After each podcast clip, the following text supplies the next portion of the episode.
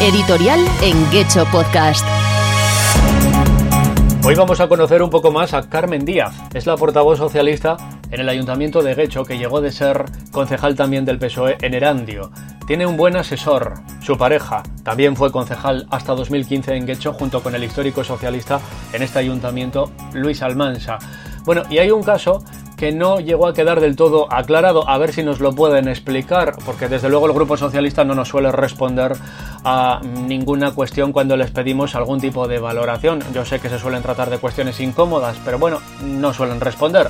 El caso es que no quedó, como digo, del todo resuelto o al menos aclarado qué es lo que pasó con las primarias en el Partido Socialista de Guecho para las últimas municipales de mayo del 19. El equipo de Almansa aspirante perdedor, impugnó los resultados de la votación que dieron como vencedora y candidata a la alcaldía de Guecho por el PSE a Carmen Díaz. Se detectaron, según Almansa, muchos africanos y de otros países afiliados recientemente con el objetivo de participar en las primarias socialistas de Guecho.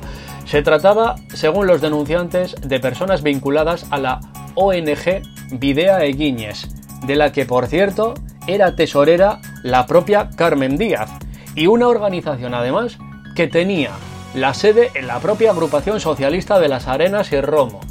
Bueno, la denuncia de la candidatura derrotada decía además, ojo que nosotros solo nos estamos limitando a reproducir lo que decía la parte denunciante, que fueron cerca de 30 votantes sin apenas recursos y que no podían permitirse abonar 36 euros para afiliarse, los que fueron aún así incluidos en el censo y ejercieron su derecho al voto. Aseguraban además que desde la dirección provincial del partido se benefició a la parte oficial, es decir, a la que seguía la línea de Pedro Sánchez para castigar a quienes en su día respaldaron al ex Lendakari Pachi López. Creyeron que todo estuvo dirigido y ejecutado con la información y recursos de los órganos ejecutivos del Partido Socialista de Vizcaya. Así que como podréis imaginar, al cabo de poco la ejecutiva del partido, hoy en manos de Pedro Sánchez, desestimó esta denuncia, alegando que en ningún caso se vulneró el reglamento y que se han cumplido los estatutos. ¡Chimpún! Y ya está. Nada más se supo. O sea, una denuncia de ese calibre y nada, oye, qué pena y qué turbiedad. Editorial en Guecho Podcast.